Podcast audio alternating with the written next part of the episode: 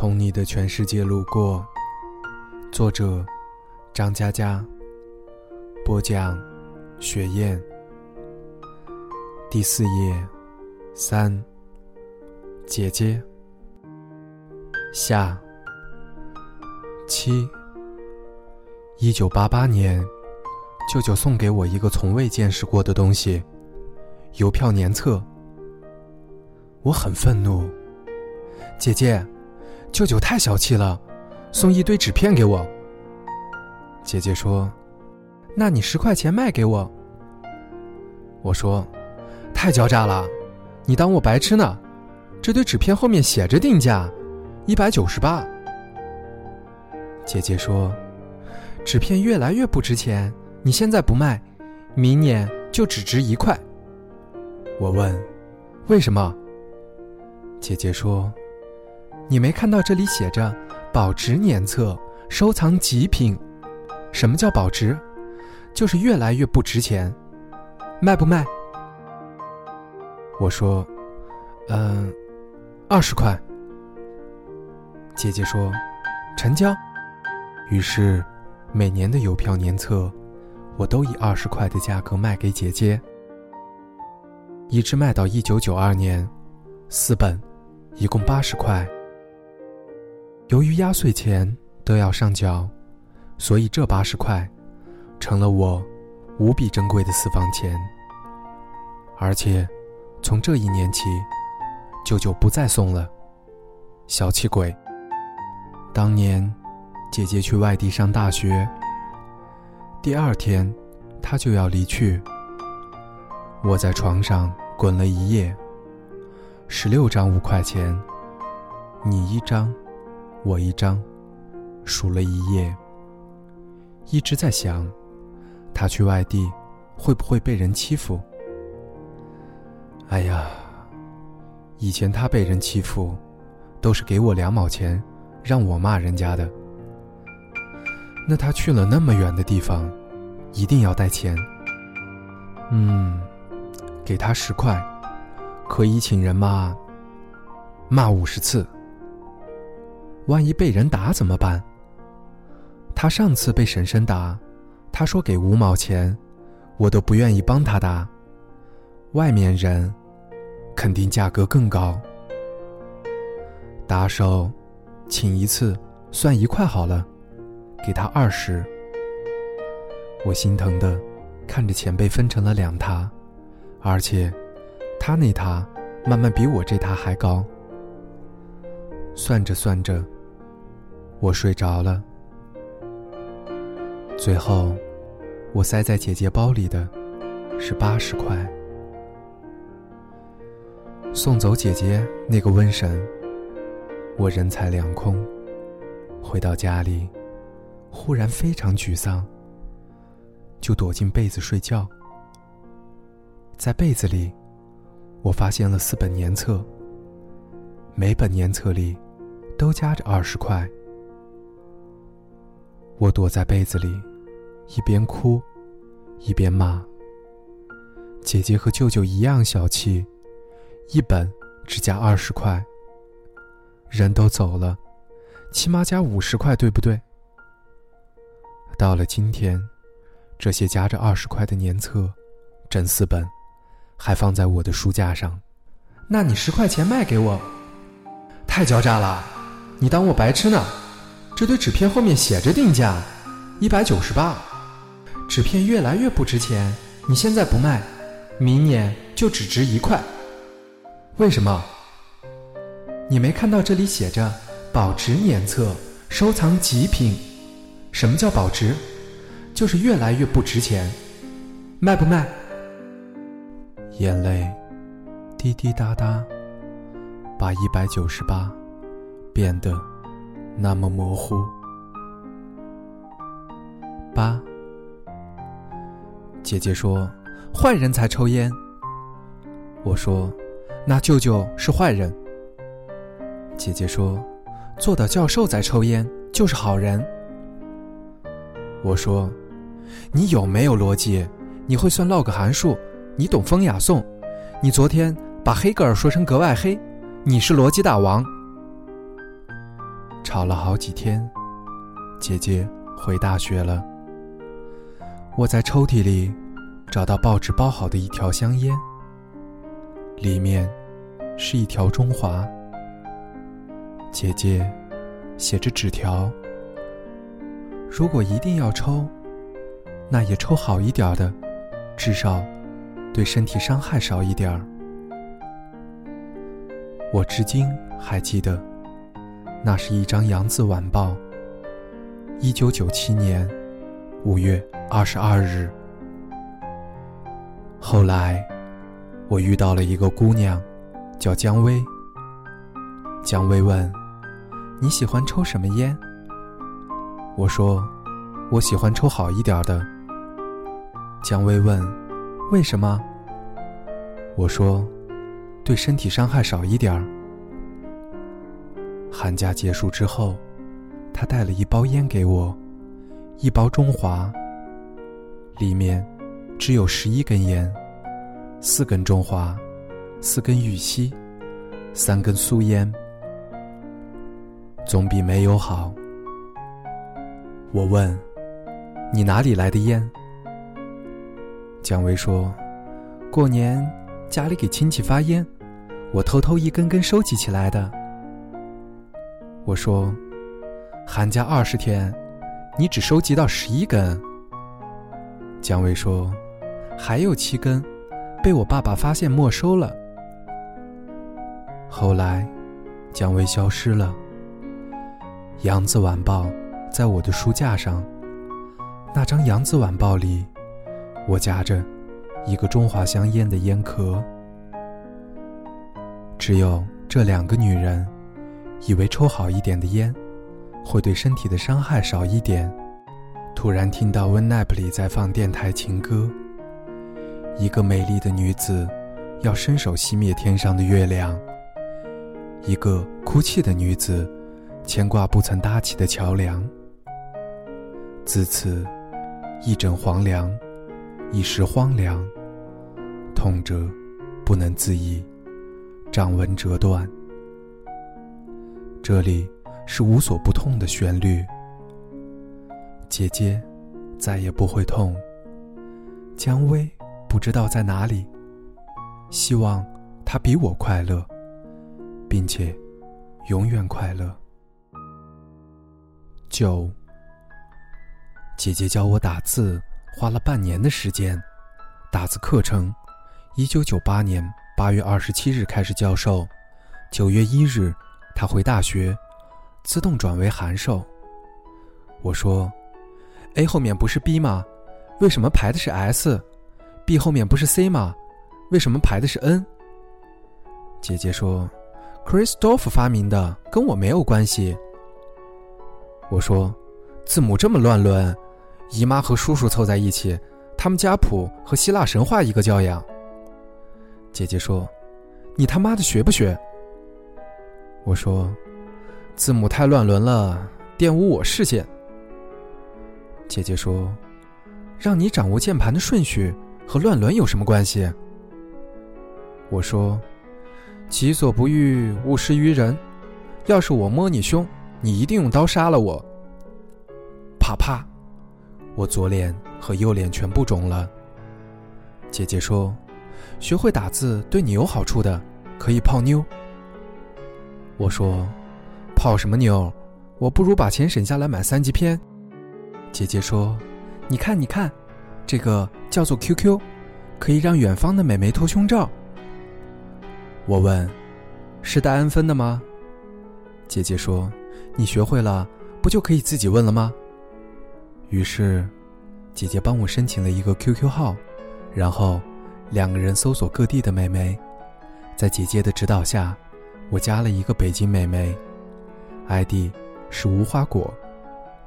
我有了点兴趣，发了句话：“Girl，fuck fuck，哈哈，一点反应也没有。”我又发了句话：“Dog song，please fuck，一点反应也没有。”我发火了，一下发了三句话：“MBD，MBD，MBD。”姐姐发火了，说：“人家头像是灰色的，说明不在线。不在线，还 Q 什么？Q 他妈蛋！我立刻失去兴趣。姐姐诱惑我，如果学会打字，就可以用流畅的语言勾引他。这被我断然拒绝。正直的青年，一定和我一样会拒绝的。这些乱伦的字幕，不是好东西。一九九八年九月一日，姐姐回大学，把电脑带回去了。我唯一遗憾的是，《仙剑奇侠传》没有通关，月如刚刚死在镇妖塔。但姐姐不会这么小气吧？我就开始翻姐姐的房间。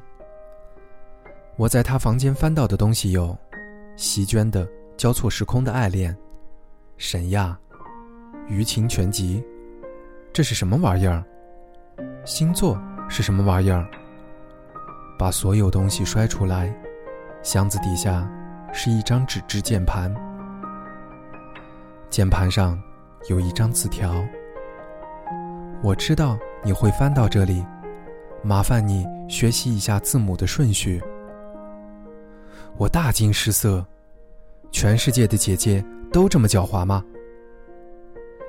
结果，我就在纸质键盘和电话里督促的身影中，过了一个学期。我说：“A 后面为什么是 S 而不是 B？” 姐姐说：“A 后面是 S，B 后面是 N。”我说：“啊，复杂的要死！”整整半年，我依旧不能理解字幕为何如此乱伦。乱伦的东西，如我般正直，都不会学习的。一九九九年二月七日深夜十一点四十七分，我依然等在火车站，因为姐姐说她那一分钟回到家。结果等到一九九九年二月八日四点三十分，姐姐和一辆轿车拼命，瞬间损失了所有 HP。一九九九年二月八日十七点四十八分，我赶到了北京。房间一片雪白，使者的翅膀雪白，天堂的空间雪白，病房的床单雪白，姐姐的脸色雪白。她全身插满管子，脸上盖着透明的呼吸器。我快活的奔过去，哈哈。不能动了吧？她脸上没有一丝表情，紧闭双眼。为什么我看到她仿佛在微笑？要么我眼花了，要么他又偷了我写给隔壁班花的情书。旁边一个穿白大褂的人说：“他不能说话，希望有力气写字给你。”可是。姐姐抓不住笔，这货从来就没有过力气。坐他自行车，他没有力气上坡；和他打架，他没有力气还手；争电视节目，他没有力气抢遥控器。他不写字，我就不会知道他要说什么。我想，他应该有力气写字的呀。他帮我在考卷上。冒充妈妈签字，他帮我在过好寒假上写作文，他帮我，在作业本子上写名字。我呆呆的看着他，怎么突然就没有力气了呢？我去抓他的手，他用手指在我掌心戳了几下。一、二、三、四、五、六。一共六下。他戳我六下干什么？六六大顺，他祝我早日发财。六月飞雪，他有着千古奇冤。六神无主，他又被男人甩了。六道轮回，他想看《圣斗士冥王篇》。我拼命猜测的时候，突然冲进来一群人，把他推走了。我独自待在这病房里，看着一切雪白，努力戳着自己的手掌。一、二、三、四、五、六，一共六下，上面戳一下，右边戳一下，上面再戳一下，下面戳一下。上面再戳一下，又戳一下。我拼命回忆着有关键盘的记忆。一张纸质的键盘，看了半年，也开始浮现在脑子里。A 后面是 S，B 后面是 N，C 后面是 V。我一下一下，在这张键盘里敲击过去。一、二、三、四、五、六，键盘慢慢清晰起来。我终于明白了，这六下分别戳在什么地方。I love you。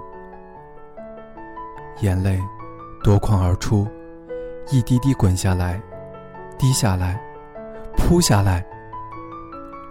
一九九九年二月八日，十九点十分。我终于掌握了键盘的用法，学会了打字，并且刻骨铭心，永不忘记。I love you。我缩在走廊里边，在很久之后，我才有勇气把姐姐留下的电脑装起来。装起来之后，又过了很久，我才打开了那个 QQ 号码，只有一个联络用户。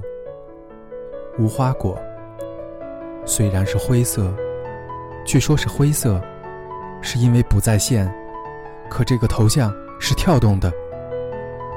我双击它，无花果说：“笨蛋，我是你老姐。”